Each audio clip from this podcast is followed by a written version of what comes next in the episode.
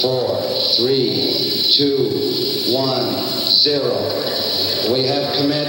We have. We have liftoff. Liftoff. E aí, meus queridos e queridas ouvintes da nossa cápsula Distorção, aqui quem fala é a comandante Maísa. Hoje você tá num episódio especial, um episódio diferente. Esse episódio vai ser um tributo. Daqui a pouco a gente vai explicar é, sobre o que a gente vai falar hoje. Antes disso, eu queria chamar o, o astronauta Eric para compor essa cápsula. E aí, Eric, tudo bom? Por aqui tudo tranquilo. Como estão as coisas por aí, comandante? Por aqui tudo bem, é, apesar das notícias ruins que a gente teve nos últimos dias, e é por isso mesmo que a gente vai fazer esse episódio. Hoje a gente vai fazer um episódio especial do Mark Lanegan. Quem escuta o Distorção sabe como o Mark Lanegan é queridíssimo aqui, tanto por mim como também pelo astronauta. E aí, tendo em vista a morte do Mark Lanegan repentina, a gente queria fazer esse episódio especial, não é mesmo, astronauta? Certamente o podcast, até agora, né, o podcast mais triste que nós vamos gravar, esse de hoje. E também um podcast basicamente de lembrança, né, de histórias do Mark Lanegan, cara que, sei lá, eu já ouço desde os anos 90, a comandante parece que há muito tempo ouve também. E aí, lembrar aí dos, dos, do- da, da- como ele fez parte da nossa vida e ótimas histórias, porque o Mark Lanegan é essa figura de grandes histórias. E vamos. é Vamos isso, né? nessa, Vamos é. nessa. Vamos ver o que, que- o que estamos ouvindo, né? É isso aí, então já já a gente volta.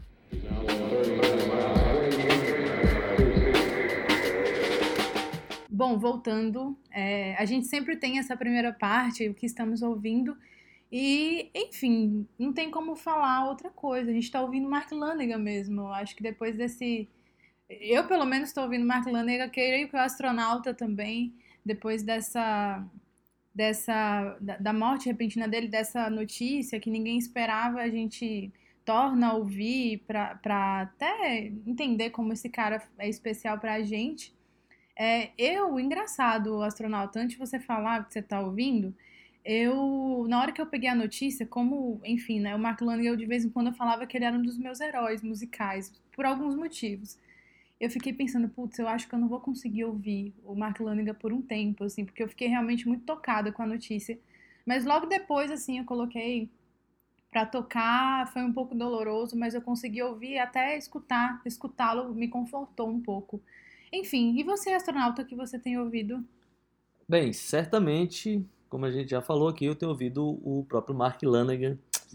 E a gente está gravando na quarta, dia 23, né? E ontem foi o fatídico dia do falecimento do Mark Lanegan. Então, imediatamente, assim, foi. Aquilo me pegou de surpresa, né? Foi uma notícia que, daquelas que você não espera, né? E, bem, já, já era de tarde, assim, então trabalhar naquele dia já foi um pouco mais complicado, né?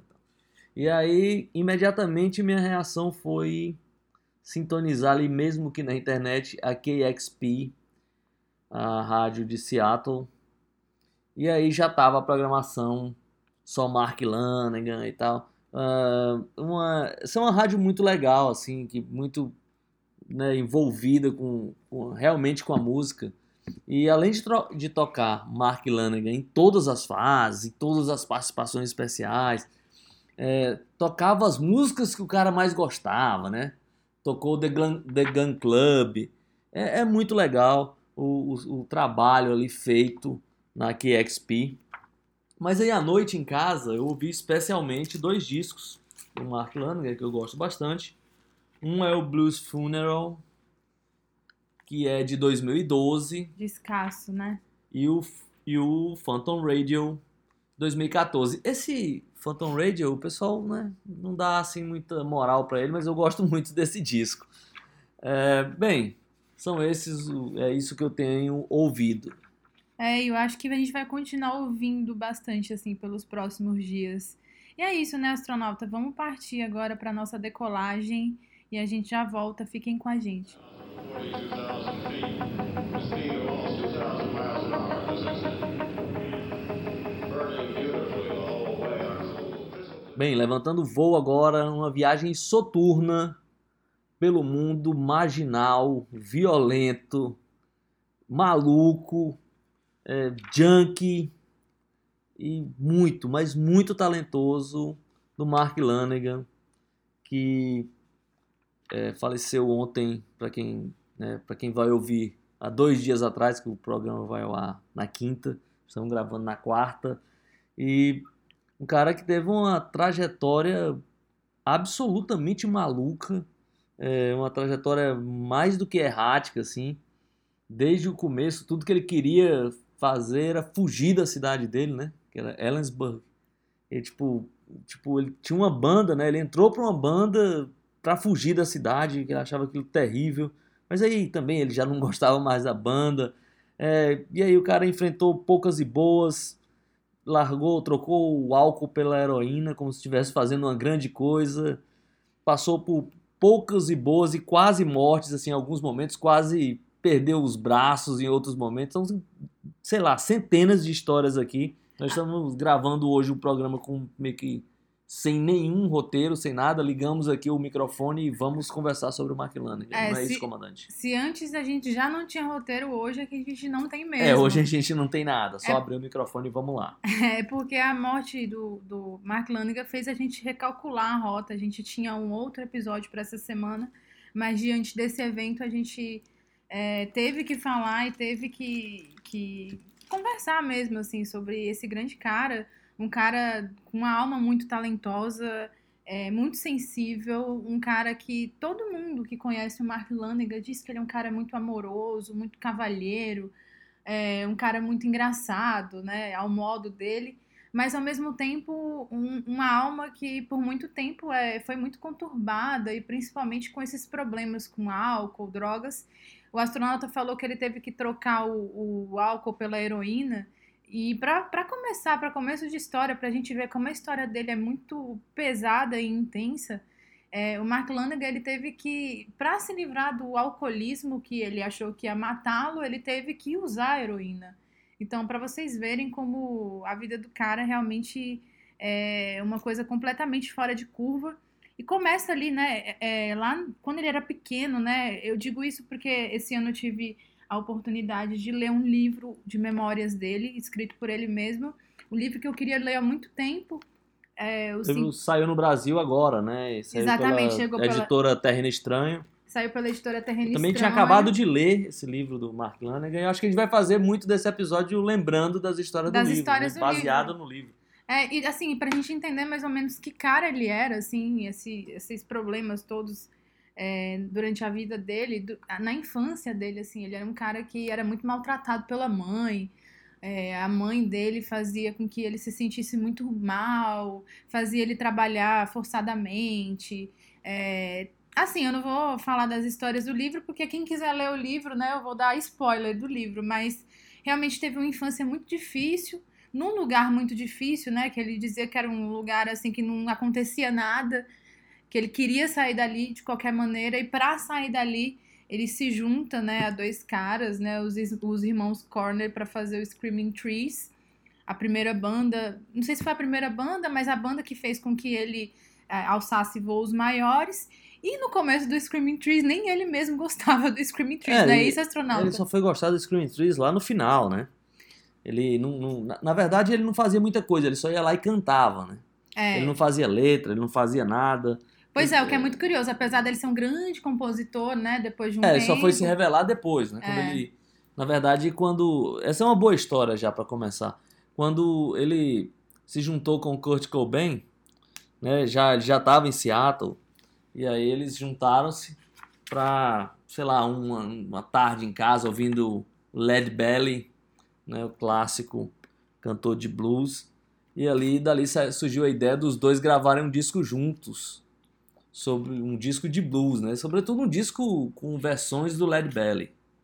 Daí o Mark Lanegan e o Cobain ficaram ali naquela coisa e desenvolveram um trabalho, mas aí é, o disco terminou que não saiu, o projeto não saiu. Ele até fala no livro que é, ele não sentia a vontade para comandar, de assumir a liderança, e ele sentiu que o Cobain tinha a mesma coisa, né? não, sentia, não sentia a vontade. Assim, eles tinham uma brodagem muito grande, um respeito muito grande um pelo outro, e ambos não se sentiam à vontade para assumir um comando ali. E aí eh, terminou que o disco, eh, esse projeto foi abandonado, mas o pessoal da Sub Pop aproveitou a oportunidade e, e fez a proposta para o Mark Lanegan dele fazer um disco solo.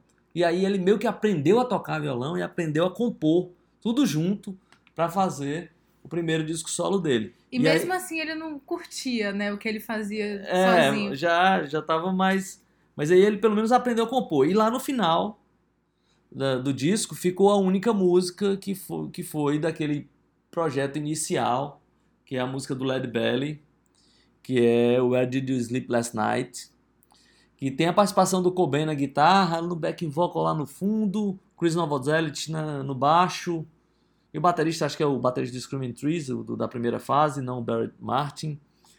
E o curioso, só pra Era encerrar... o Mark Pickerel, não É, era? era um dos poucos amigos dele na banda. Ah. E pra encerrar essa historinha, o Cobain, quando foi gravar essa música no acústico MTV, o famoso acústico do Nirvana, Hum. chamou o Mark Lanegan pra cantar com ele, e o Mark Lanegan não achou aquela ideia absurda, um acústico, que é isso, e desistiu, e o Cobain ligou pra ele na última hora e falou assim, ó, você não vai gravar não, eu vou cantar igualzinho você fez no disco, ele vai lá, cara, você vai brilhar e tal, e Mark Lanegan perdeu mais uma chance ali, né, comercialmente falando, né? Pois é, e assim, pelo menos nesse livro de memórias dele, porque assim, o Mark Lanegan sempre foi um cara que eu sempre eu, na verdade, descobri o Screaming Trees não tão cedo, mas não, não descobri, sei lá, há pouco tempo.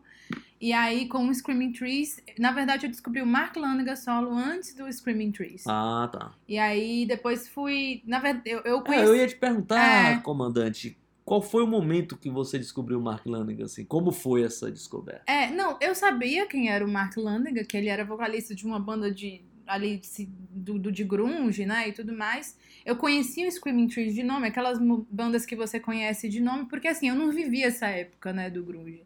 E aí eu conheci o, o, o, o Screaming Trees, conhecia de nome, mas era aquela banda que eu tinha, eu tinha escutado, sei lá, um, dois, três hits, mas nunca tinha escutado profundamente. E aí conheci o Mark Lanegan em carreira solo, na carreira solo mais atual dele, e eu lembro que quando conheci foi é, uma chave de virada, assim, pra mim. É, Ouvi-lo cantar foi uma coisa muito impressionante. Aí quando eu peguei as letras, e aí fui descobrir que ele era aquele cara do Screaming Trees, fui ouvir Screaming Trees, que é uma banda que eu adoro hoje em dia, obviamente. Mas eu queria falar só que realmente o Screaming Trees ali no começo é uma coisa meio bagunçada, né? Eles demoraram a, a achar, né, um certo som, até porque não tinha muito entre os integrantes não tinha muita coesão não, na verdade eles brigavam mais do que se entendiam, né? E essas brigas, essas brigas, enfim, nos palcos, nos shows, era parte assim do, do, do entretenimento, né? Parecia que as pessoas iam ver o Screaming Trees no palco pra também ver as brigas, né? Do Lee Corner com o Mark Lanegan e tudo mais. É, agora sim, uma coisa que me pega muito é que o Mark Lanegan ele é aquele cara que ele é um artista. A, a arte nele, né? Tipo, a, a- o fato dele dele ser cantor, compositor, acho que isso é uma coisa realmente parte da natureza dele, né? A gente pega a história dele pra ver, mesmo quando ele não quer, mesmo quando ele quer que tudo dê errado, cantando, compondo, ele consegue que dê certo, assim, sabe? A gente vê que, principalmente nesse livro, que pelo menos até os 30 anos de idade ele gastou tudo que ele tinha com drogas, é, heroína e depois de um tempo crack e tudo mais. Era um cara que ficou viciado num nível muito profundo e intenso.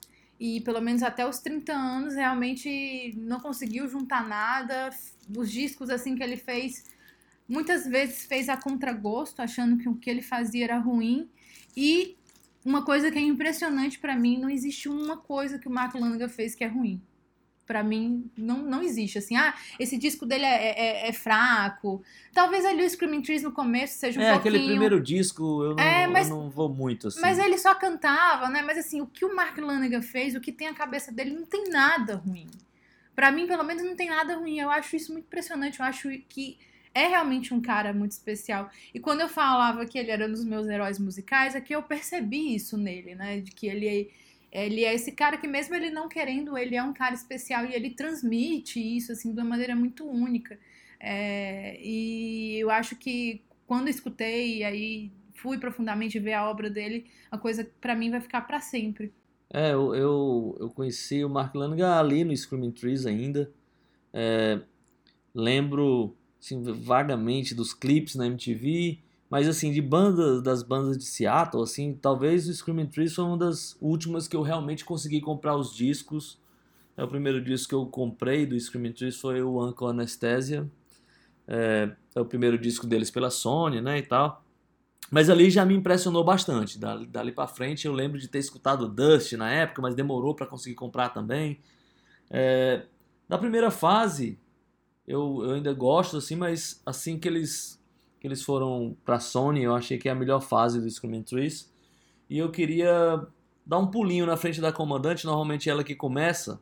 Mas como a gente está falando dessa primeira fase aqui, eu queria escolher uma música que eu gosto bastante, que é de um disco que saiu ainda pela SST, que é o Buzz Factory. E tinha uma, uma historinha também engraçada que aconteceu comigo de pessoas que eu não deveria respeitar, mas a amizade sobrepôs. É, eu lembro de uma vez, eu estava ouvindo muito Screaming Trees, e aí eu comentei com uns amigos músicos aqui da né, Teresina. Da região. É. Daí eu- aí eu falei, pô, tô ouvindo muito Screaming Trees, aquela coisa toda, aquela empolgação, né, de quem tá. Daí um dos caras falou pra mim, ah, pô, aquela banda que só toca a mesma música, né? Tipo assim, toda música é igual. Bem, eu né, mereceria não mais o meu respeito, mas vamos lá, eu queria tocar uma música aqui do Buzz Factory, uma música chamada Black Sun Morning, que eu acho que dessa fase aqui do Screaming Trees, ali da SST, talvez seja uma das músicas que eu mais goste. Então vamos lá. Now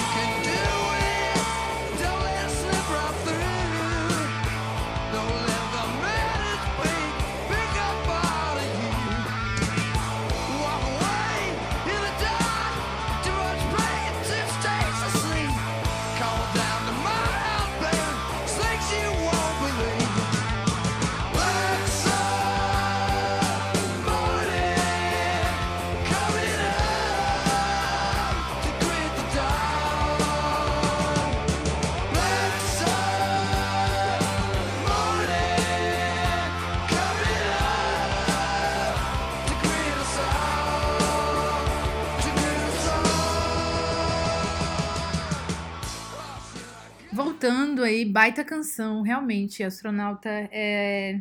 O astronauta, ele, ele tomou minha vez, mas tudo bem, não tem problema. Eu, como comandante, vou, vou aceitar. mas eu queria falar, né, é, que o Screaming Trees, é, tipo assim, você falou, né, que conversando com as pessoas, comentou sobre o Screaming Trees. O Screaming Trees, ele sempre a- a- não conseguiu, né, o sucesso ali, como outras bandas do, do- outras bandas ali da, de Seattle, como o Pearl Jam, o Soundgarden, o próprio Nirvana e tal, não conseguiu atingir aquele grande sucesso. Mas logo depois, eu lembro, eu tenho uma vaga lembrança, antes de conhecer profundamente o Screaming Trees e conhecer o Mark Lanigan, de ver, né, o o Mark Lanigan, na verdade, o Screaming Trees lá no... ouvir a música deles no filme Singles, né, do Cameron Crowe.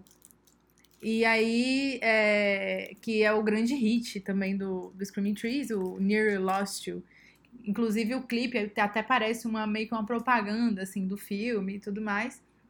E aí, é, eu acho que nesse momento, né, a, a banda conseguiu se sobressair comer- comercialmente falando, mas apesar deles não terem conseguido esse sucesso como as outras bandas, é, eles conseguiram um pú- público fiel ali nas intermediações de Seattle e tal, fizeram turnê na Europa também, apareceram em programas importantes. E sobre essas turnês, nesse livro aqui de memórias, o Mark Lanigan conta muita his- história cabulosa, né, astronauta? É, na verdade, é, é, essa música está no, no, no filme foi uma coisa meio maluca também, né? É, tem uma história também, assim. É, o, o, o estava preparando o... E eu adoro essa música até hoje, é uma música que eu não consigo enjoar. Putz, essa música é demais, assim. Eles estavam gravando o que seria o disco dele mais importante, que me fugiu agora a memória. É, o Sweet Oblivion? É, o Sweet Oblivion. Essa música tava lá, né? Mas aí, É. tipo, o, o Cameron Crowe gravou esse filme meio que mostrando a cena de Seattle e tal. Filme inspirado no- naqueles personagens, né? Da, da música. Mas o Mark Lanigan achou aquilo um saco, né? É. aquilo era ridículo e tal. E por algum motivo o pessoal da gravadora falou, ó, seguinte, cara, a Sony vai lançar aí a trilha sonora desse filme, vai todo mundo vai participar. Tipo, bota essa música aí e tal. O Mark Lanigan, pô, estava meio naquela, não queria, né, que aquilo acontecesse. Mas de qualquer maneira, eles cederam a música. E aí foi o que aconteceu. O disco saiu, sei lá, um, poucos meses ou poucas semanas antes do Sweet Oblivion. Foi o que aconteceu. A música estourou e que vendeu muito foi a trilha sonora do filme e, E não, não o disco o do Sweet Screaming. Trees. Aham. Então, é, tinha tudo, foi um grande sucesso, mas que vendeu em outro disco, embalando a história do filme. E aí o, o Screaming Trees mais uma vez perdeu a chance de vender o seu disco, aquela coisa toda. Fora, de, fora isso, como a comandante está falando, é, é, a turnê europeia foi absurda, né?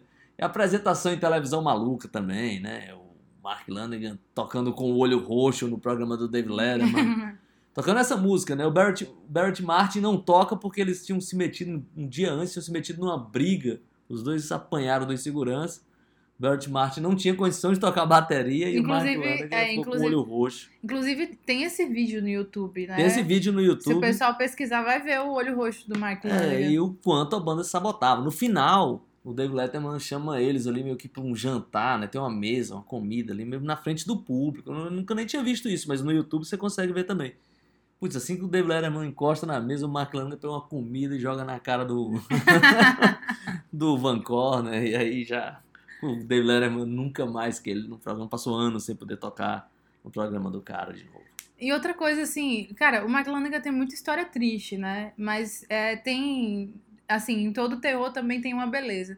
Uma coisa que eu acho muito, muito foda, assim, na, na, na trajetória dele como, enfim, como pessoa, é que ele era um cara muito respeitado, né? Nesse meio e tal. É, Por exemplo, o Kurt Cobain tinha o Mark Lanigan como o irmão mais velho. Ele tinha uma amizade muito forte também com o Lane Staley e tudo mais. E é, ele era aquele cara, assim, que esses caras viam como um conselheiro, alguma coisa, apesar da, da vida do Mark Lanigan ser tão louca quanto, né?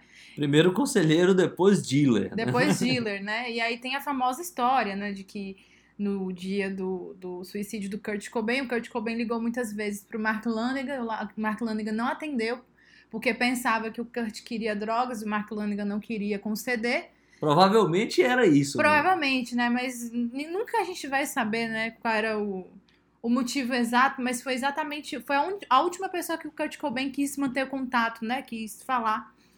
E aí é, o Mark Lanigan não atendeu, e aí no livro ele fala também que por muito tempo isso doeu muito nele. É, teve até, a- até na época, ele disse que mentiu para muitas entrevistas, dizendo que, que, Que não, não tinha visto É, que não sabia. que não né? sabia que ele tinha ligado, mas ele sabia, assim, ele não quis atender. E enfim, aí o Kurt Cobain é, cometeu suicídio. É, depois o Mark Lanigan, n- naquele final da fase, no final ali dos anos, no começo dos anos 2000, eu acho que ele foi internado, não sei. É, mas é, ele, a- essa, essa relação dele com o Kurt Cobain era tão especial, né, que quando ele foi para a clínica de reabilitação, ele decidiu realmente sair desse desse mundo do vício e tal. Quem pagou a reabilitação dele foi a Courtney Love. E é- Inacreditavelmente. né? inacreditavelmente, né? Porque teve vários momentos que o, que o Lanigan achava ela um saco, né? É. E aí, é, o Mark Lanigan, ele, inclusive nesse, nesse livro, ele termina falando sobre essa questão da, da reabilitação dele. É uma parte, assim, muito... Eu não sei nem como explicar, né? Essa parte da reabilitação dele falando que... Ele tem uma hora que ele fala que ele, ele que não acreditava em Deus, essas coisas, mas ele pede a Deus para que mude ele, para que ele não não faça mais essas coisas, não entre mais nesse mundo, eu acho que foi uma coisa muito forte, né? Ele era um cara muito forte, assim, fisicamente e emocionalmente, assim, também. É, E eu acho que é por isso que, essa, que a morte dele me deixou, assim, tão surpresa, tão... é, é, me, me, me chocou muito, porque agora, astronauta, pa- para mim, parecia que ele vivia realmente um outro momento da vida dele. Ele tinha... Agora ele tinha se mudado para Irlanda, ele era casado, muito provavelmente ele tava, não, não usava mais drogas, obviamente, e tal, e aí é, parecia que ele tava num momento mais de paz e tudo mais, aí veio a Covid, né, que ele ficou muito mal de Covid, a gente ficou sabendo até muito tempo depois que ele ficou mal, E aí ele ficou em coma e tudo mais, sem as pessoas saberem direito. Mas ele era esse cara especial, assim, todo mundo tem muito, muito, muita consideração por ele, não só pela música dele, pela arte dele, mas também pela, pela pessoa que ele era, né? Todo mundo comentava que ele era um amigo muito especial e eu acho que realmente me deixou, me deixou muito abalada, assim, saber que, que ele se foi. É, essa relação com o Cobain tem uma curioso assim, porque no começo o Cobain, obviamente, era um cara mais novo ali que o Mark Lanegan, era, era meio status pro Cobain andar com o Mark Lanegan, né? E aí, no- no- de, de maneira muito rápida, isso ficou ao contrário, né? Ficou cool andar com o Cobain, né? Então, tipo assim, o Mark Lanegan imediatamente virou, se sentia, quer dizer, não se sentia cool, né? Mas era meio impressionante andar com o rockstar, né? Sei lá, dois anos atrás era o contrário, o Cobain o via como rockstar, e aí, pouco tempo depois, isso mudou. E com... E é muito bonito, né, Sonata, como ele fala do Cobain. É, não, é demais. Ele assim. fala assim do Cobain e do Lane Staley, ele fala como se fossem realmente duas pessoas, duas criaturas na Terra que são muito diferentes, que eram praticamente anjos na Terra assim para ele. Eram duas pessoas muito sensíveis, duas pessoas assim muito amorosas. O Cobain, ele fala muito disso, né? O Lane Staley, ele fala que ele era a pessoa, o Lane Staley era a pessoa mais linda que ele já tinha visto, assim, de talento, de tudo, assim. Então é um amor muito puro, assim, que ele transparece nesse livro dele é, sobre, sobre os amigos Kurt Cobain e o Lane Staley que, tam, que se foram também de maneira trágica. Então acho que agora já estamos chegando no momento de música, né, comandante? Pois é, estamos chegando no momento de música. Eu ia escolher, eu tava aqui na cabeça que eu ia escolher a música do Screaming Trees, Ah, né? mas vai lá, vai com fé. Não, eu vou escolher a música do Mark Lanegan. É o seguinte, eu gosto muito daquela da primeira fase de carreira solo do, de carreira, carreira solo do Mark Lanegan, né? É, às vezes nem o Mark Lanegan gostava direito, talvez, não sei. Pelo, pelo menos naquele primeiro momento, mas eu curto. E eu queria escolher aqui uma música. Eu queria escolher aqui uma música do primeiro disco dele, pode ser? Vamos lá. Uma música que eu gosto bastante. O primeiro disco dele é o The Winner Sheet e eu gosto dessa música Mockingbirds. Vamos escutá-la. Your voice is a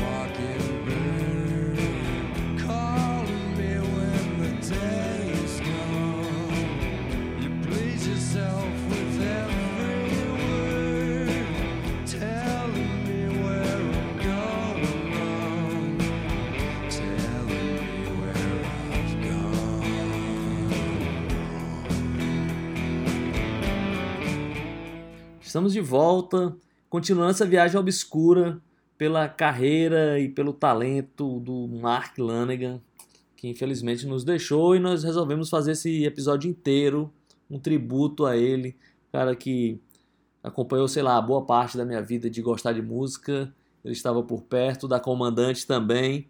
É, eu conheci o Mark Lanegan, eu falei um pouco do Screaming Trees, né? Que tem aquela lembrança da, sei lá, da MTV, de passar um clipe ou alguma coisa do tipo. Mas a primeira vez que eu, que eu fui apresentado para um disco do Mark Lanegan foi o segundo disco dele, o Whiskey of the Holy Ghost. Que, inclusive era um dos discos preferidos do Kurt Cobain, é, né? É, Whiskey for the Holy Ghost. né? É. É, esse disco me foi emprestado, eu tenho essa dívida aí com o Fábio, Fábio de Deus, que é, ele me apresentou de uma tacada só, o disco do Mark Lanegan e um disco do Flaming Lips. Né? Nossa. Me emprestou, deixou aqui uma semana, sei lá, alguma coisa assim. Putz, esse disco me chamou muita atenção. Falei, Porra, quem é esse cara, né? Pô, é o cara do Screaming Trees, então eu fiz ali a ponte. Mas eu conheci, assim, de ouvir um disco completo, antes de ouvir Screaming Trees, eu ouvi esse disco aqui do Mark Lanegan. E esse disco tem ótimas histórias, né, comandante? Tem. É, Uma história assim que eu acho bacana é que quando esse disco foi lançado, esse é o segundo disco em carreira solo do, do Mark Lanegan ali, que ele, ele tinha uma carreira solo simultânea com a carreira do Screaming Trees ali no começo. E quando esse disco foi lançado, é, quem escutava muito esse disco sem parar era o Kurt Cobain. Ele avisou o Mark Lanegan e o Mark Lanegan ficou pensando, né? Cara, como assim? O cara mais talentoso e maravilhoso do mundo tá escutando meu disco sem parar. Porque o Mark Lanegan era, era aquele cara que achava que só fazia merda, assim. Ele não acreditava nas coisas que ele fazia. É, mas esse disco ele queria fazer um, um disco um clássico absoluto da sua própria carreira, né? Pois é, Então, muitas vezes ele quis jogar as coisas fora. É, ele, ele passou, sei lá, meses gravando disco, ele torrou todo o dinheiro de adiantamento gravando disco. E, e nessa fase ele também já estava muito junkie, assim, então ele já não lembrava de muita coisa. E esse episódio ele é demais, isso que a comandante falou. Em dado momento, ele estava lá com o Jack Endino no estúdio, tentando né, construir esse quebra-cabeça que era o disco, que já estava todo zoado, assim. E tinha uma levada lá específica, não lembro se de bateria, alguma coisa assim, que ele meio que tinha perdido. Né? E aí ele já tinha tentado, o, o- Jack Endino tinha tentado de todas as maneiras encontrar isso. E aí, pô, vamos desistir disso porque a gente não tá achando de uma música específica. Aí o Mark Lanigan ficou louco, tipo, "Sam, eu não, agora eu não quero mais esse disco. Pegou todas as fitas, ia jogar no Rio. Pô, Jack Endino teve que Teve que ir lá e convencê-lo a não jogar. implorar, e trouxe as fitas de volta, né? E aí passou, tipo, sei lá, mais de uma madrugada inteira o Mark Lanigan dormiu lá no sofá, não aguentava mais, e o Jack Endino procurando incansavelmente, sei lá, aquela faixa de bateria ou aquele bumbo que ele finalmente encontrou e falou, pô, esse cara tá tão desorganizado aqui que né? Então pergunta, quem organizou isso? O Mark Lanigan, porra, eu, eu realmente estava gravando muito desorganizado. Mas a curiosidade, até já falei isso uma vez para comandante, é que depois que eu li o livro, que eu vi essa história, né? Aí eu abri aqui o disco, No encarte, é, né? fui abrir o encarte aqui, aí, pô, o cara que salvou o disco dele não está nos agradecimentos, né? O Jack Endino não tá. Não tá. O Jack Endino aparece só realmente na, na- nas faixas que ele produziu, Produziu, e tal. e onde mas ele aí, tocou eventualmente. é, né, mas então. nos agradecimentos ele não tá. E ele foi o responsável por esse disco acontecer, Acontecer, existir né? e tal. Vai entender, né, o que aconteceu. Outra coisa engraçada, a gente tocou a, a música do primeiro disco antes desse que a gente tá conversando, que é o The Wind the Shit. Que se alguém for escutar o Mark Lanigan depois, e quem conhece sabe que a foto dele é uma foto, ele tá com a luz vermelha numa cadeira, assim, com a mão apoiada na testa. E ele detesta essa foto de É, o astronauta. Bruce Passivit, né? Bruce, Bruce Pavitt. Pravitt. É, Ele, ele foi o cara que escolheu, ele prometeu pro Mark Lanigan que essa foto não ia entrar. E aí ele colocou a foto na capa do disco. E agora, pra homenagear o Mark Lanigan, ele colocou essa foto no Instagram o Mark Lanigan odeia essa foto. o Mark Lanigan disse que odeia essa foto, né? Porque realmente parece que é uma foto meio de, de sei lá, Backstreet Boy, assim, né? Ele tá com uma carinha meio de... É, o Mark Lanigan, o Mark Lanigan se vingou, né? É. Anos depois, o Mark Lanigan estava vivendo um estado decrépito, né, na vida dele, fazendo crack para morador de rua, estava completamente junk. E em algum momento o parceiro dele, agora eu não lembro mais, um daqueles parceiros dele lá que vivia meio que ajudando ali a fazer o crack para vender na rua, foi convidado pelo Bruce para cuidar da coleção de vinil dele, né? Que era uma coisa gigantesca. Acho que ele ia mudar de casa, uma coisa assim. O cara tava reorganizando a sua coleção de discos.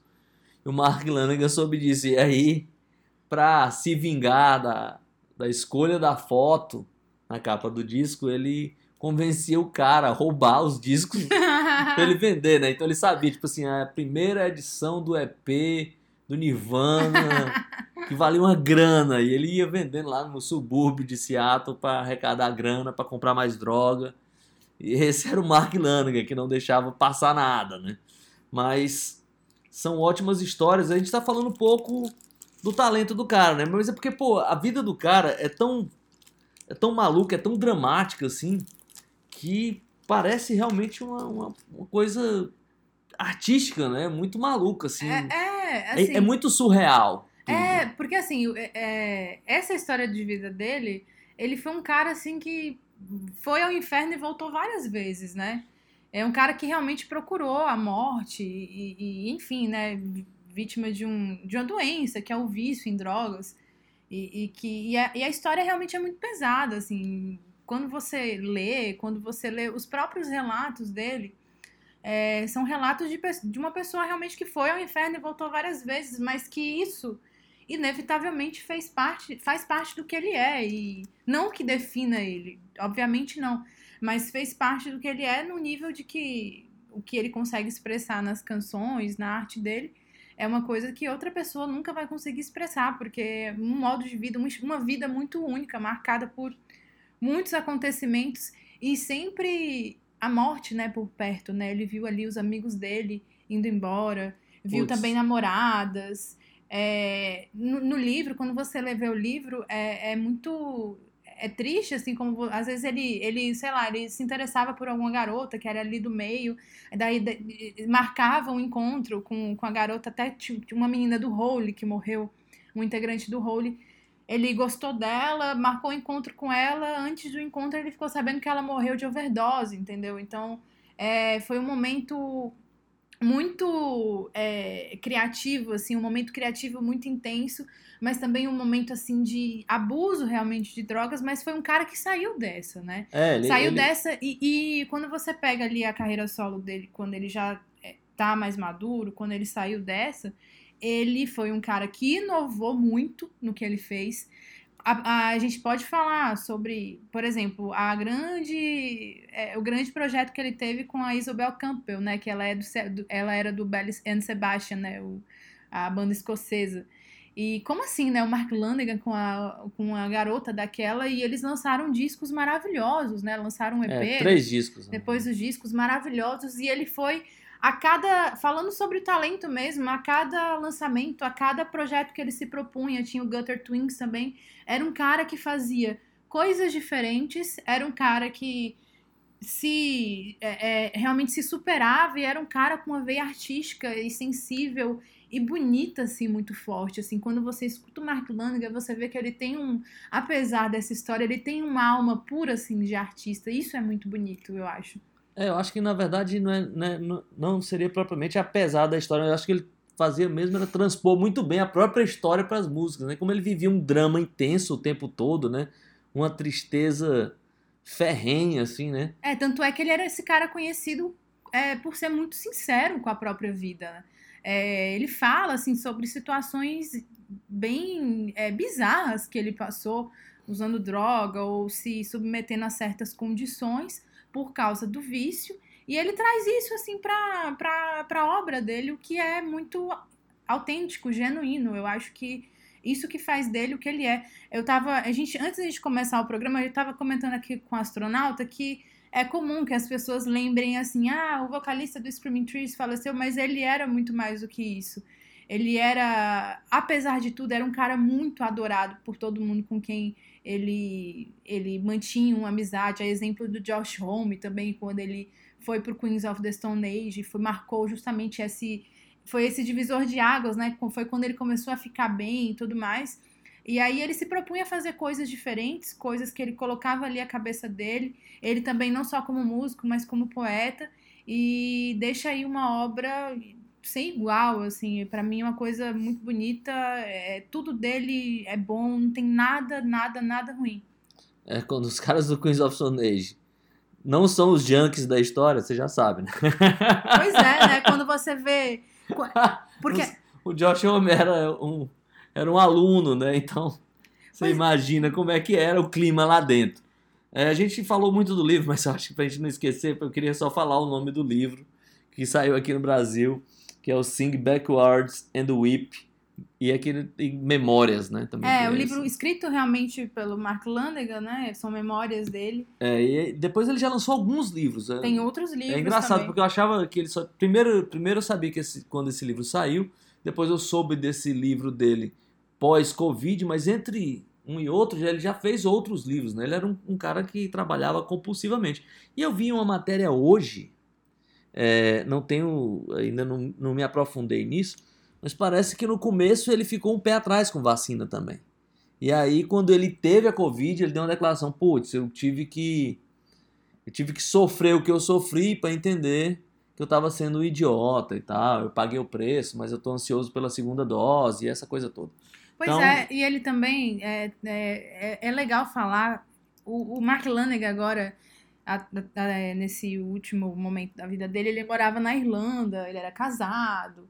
é, e ele, antes de morar na Irlanda, ele estava morando em Los Angeles. E ele resolveu sair de Los Angeles, dos Estados Unidos, para morar, morar na Irlanda e ter um, um estilo de vida mais tranquilo, né? Um estilo de vida em que ele se concentrasse mais na própria arte, se concentrasse no que ele queria para a vida dele.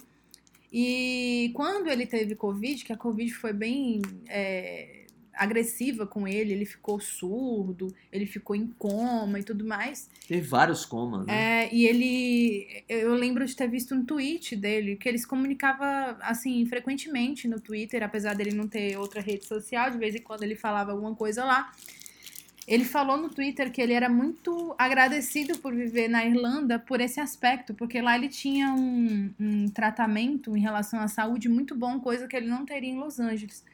É, então, assim, quando eu peguei a notícia da morte dele, o que me confortou de certa maneira é saber que ele, ele teve um momento de paz, assim, antes de morrer, né? Um momento, um momento de, de tranquilidade, porque a vida dele realmente foi marcada por não, não foram altos e baixos, não, foram vários baixos, né? Apesar dele ganhar.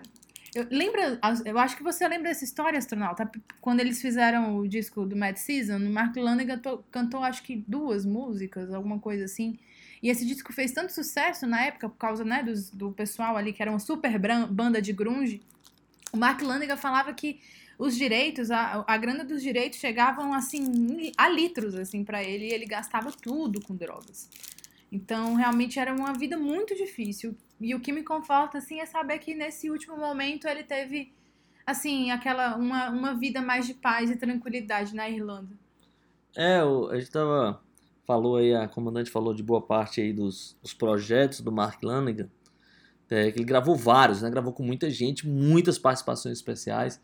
Desde o Mad Season, a Isobel Campbell, O Gutter Twins, Gutter né? Twins, é, o Soul Savers. Soul Savers, é verdade. Ele gravou dois dias depois o Dave Graham, meio que assumiu o vocal ali, né? Pô, né? O Queens of the Stone Age. Queens of Stone Age e tal. Daí eu vi uma entrevista do Mark Lanegan.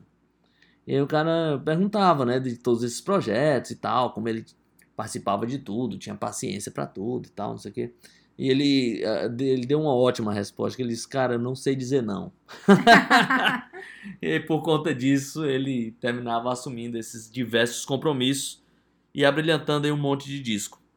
Comandante, vamos de música. Vamos de música, é, mas acho que agora é a sua vez, astronauta. A última música foi a minha. É, porque na verdade, como eu saltei minha vez, né? É. Mas eu vou escolher um aqui do, do disco que eu conheci o Mark Lanegan de verdade. Vou escolher aqui agora. Bem, Bom, nesse momento o, é, o- aqui, astronauta tá no- analisando, olhando o disco aqui, né? analisando aqui a música que ele vai escolher. É, eu acho que é um disco muito especial pra ele, por isso que ele tá em dúvida. É, pode ser Kingdoms of Rain, Então- música do Whiskey for the Holy Ghost. Vamos nessa.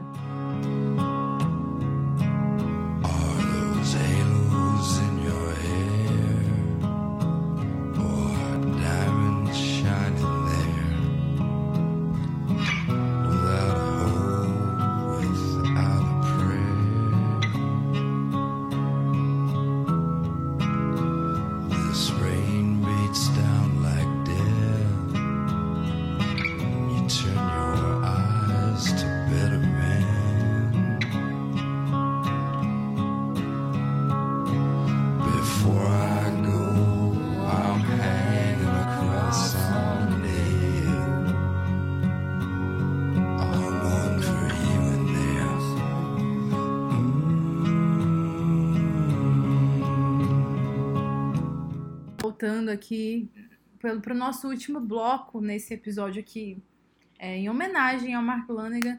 É, vocês aí que estão escutando, às vezes a pessoa não conhece ou conhece só de nome. é, o Mark Lanegan tem essa voz muito característica, muito dele. E outra coisa que eu acho muito especial é que ele é, ele é aquele cara que ele. É tipo aquela pessoa que canta falando, essa é a voz dele, né?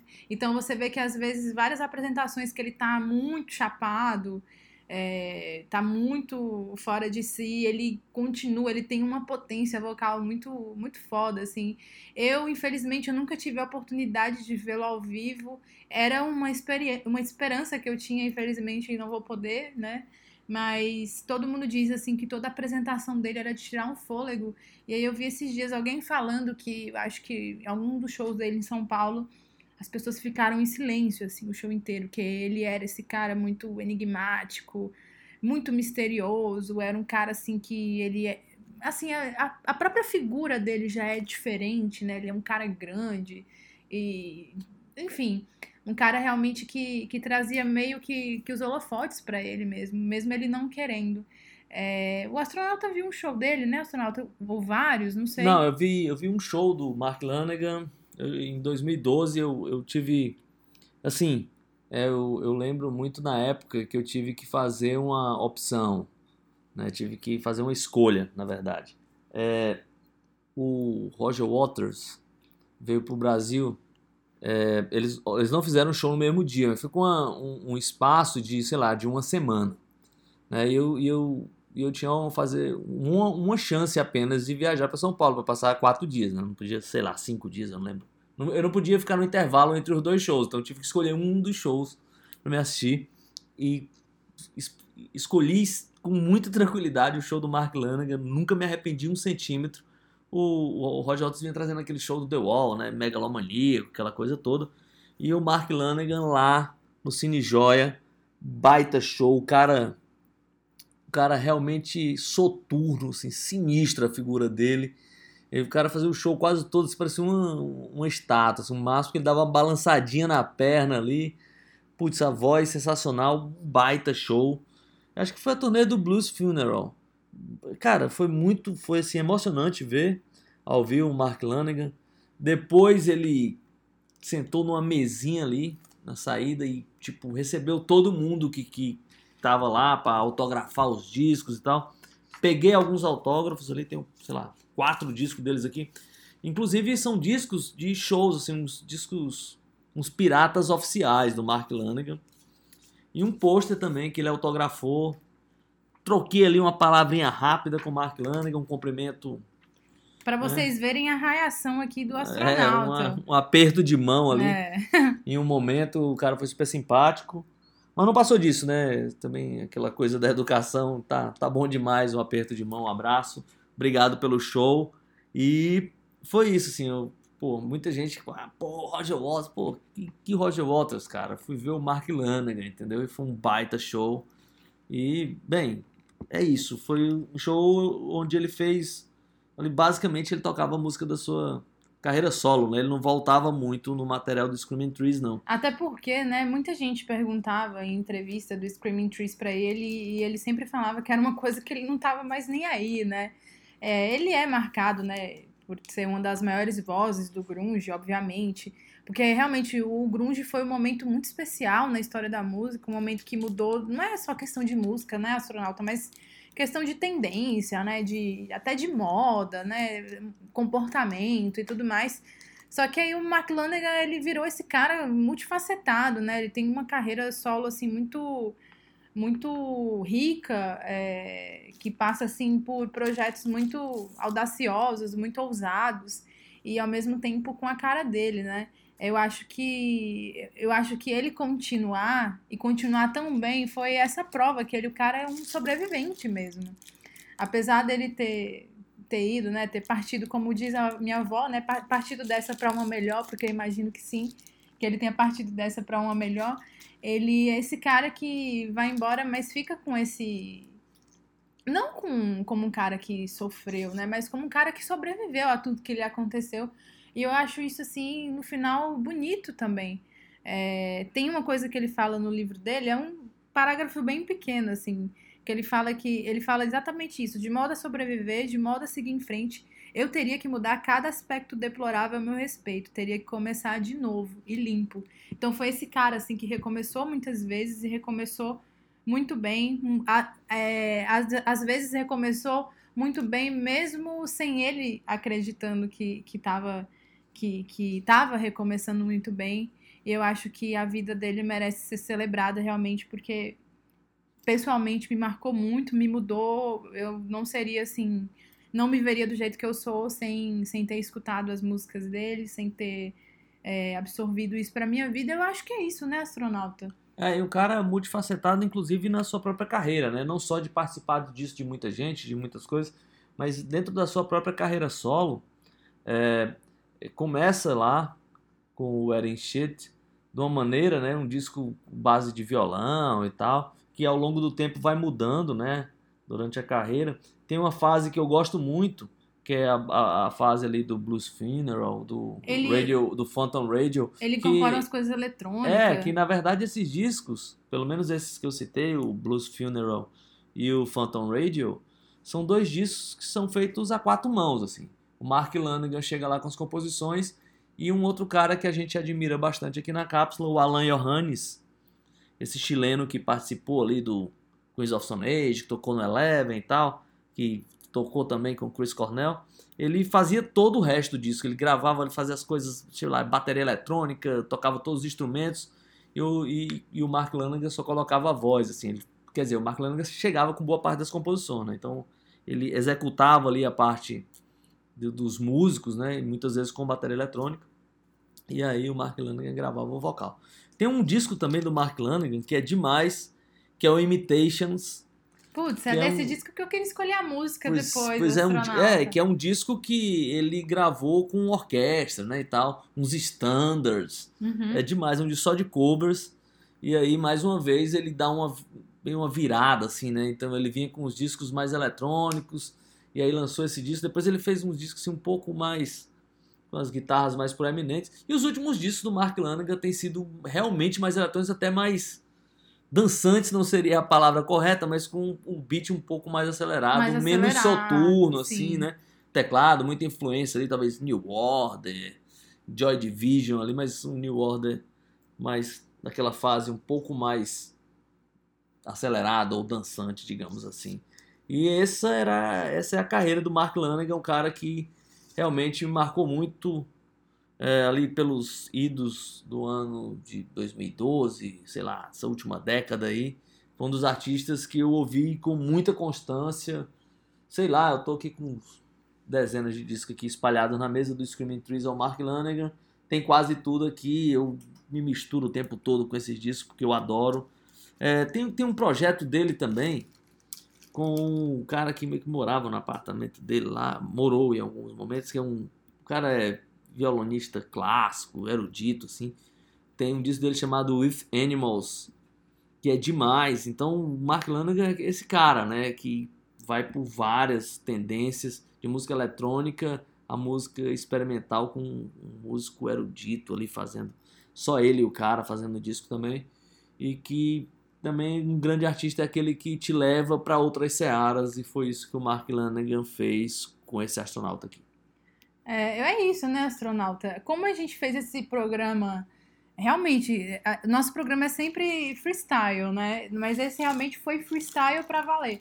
A gente simplesmente sentou e falou, não, a gente vai ter que fazer um programa do Mark Lanigan.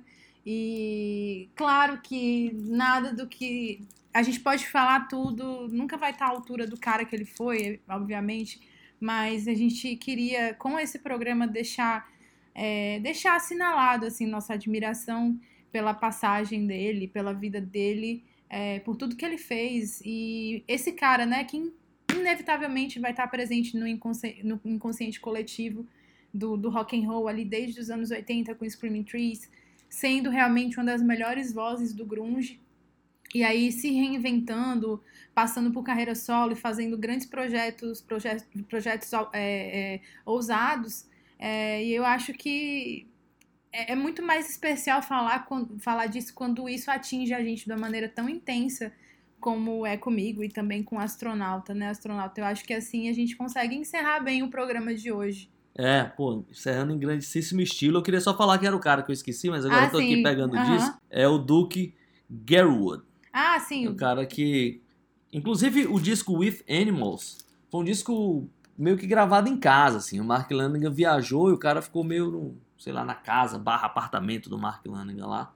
Tinha um tecladinho ali, o cara pegando, fazendo ali umas coisas no violão. Quando o Mark Lanigan chegou, pô, cara, tem isso aqui. O Mark Lanigan foi lá, escreveu as letras. Começaram a gravar na sala de casa. Se você ouvir ali no fone de ouvido alto, assim, que acolá dá pra ouvir um cachorrinho latindo, um barulhinho ali, que não é propriamente daquele, aquela frieza do estúdio profissional. Pois é, e aí para encerrar o programa, a gente já falou muito, eu acho que música fala mais do que a gente. Para encerrar o programa, o astronauta falou desse disco Imitations, que é um disco que tem covers dele É um tal. disco só de covers. Só de né? covers, e esse disco marca justamente a época da ascensão dele em carreira solo, um disco que vem exatamente depois do The, The- The Blues Funeral. Eu queria escolher a música desse disco, por quê? O Mark Lanigan fez um cover de uma música do John Cale, é, uma música chamada I'm Not the Loving Kind. Essa música é dos anos 70, mu- acho que é 75, se eu não me engano, de um disco do John Cale chamado Slow Da- Diesel.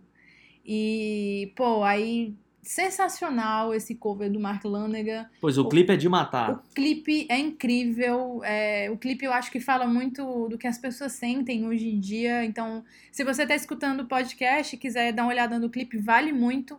Eu acho, astronauta, que a gente poderia encerrar com essa música, até porque é, o John Cale também postou, né, falando que ele estava realmente devastado com, com, a, com a morte do Mark Lanigan, falando sobre a admiração é, que ele tinha sobre Mark Lanigan.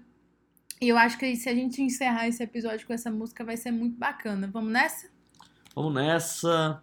É isso. Espero que o- a próxima viagem seja um pouco mais animada, né? Não que, Sim. mas assim, a, a música do Mark Lanigan continua né, Continua. nos alegrando, né? Nos a- uma, uma frase do Nick Cave que era o seguinte: música triste não me deixa triste. O que me deixa triste é música pop. Mas é isso, né? É, é a música que vai levar a gente para lugares que a gente precisa ir e não pode ignorar. Então vamos aí de Mark Lanigan cantando John Cale, I'm Not the Loving Kind.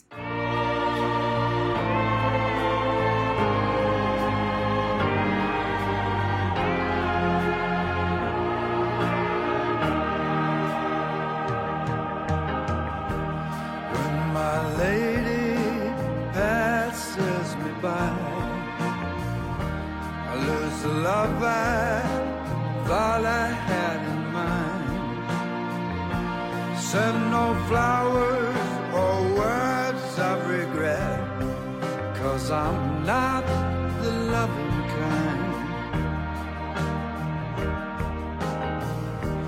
Day by day I was hoping to be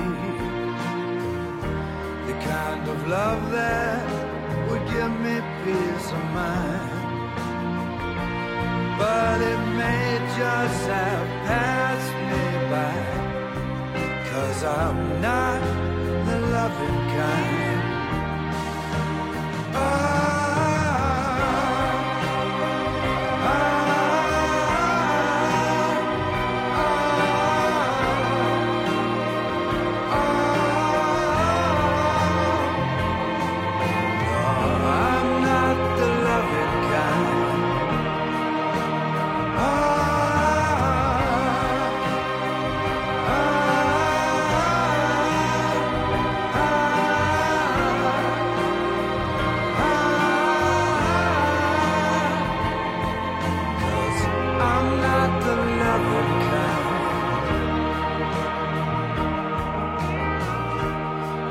Believe it, yes, it must be true. How I lost all the love I had in you. Send me, please, no words of regret. Cause I'm not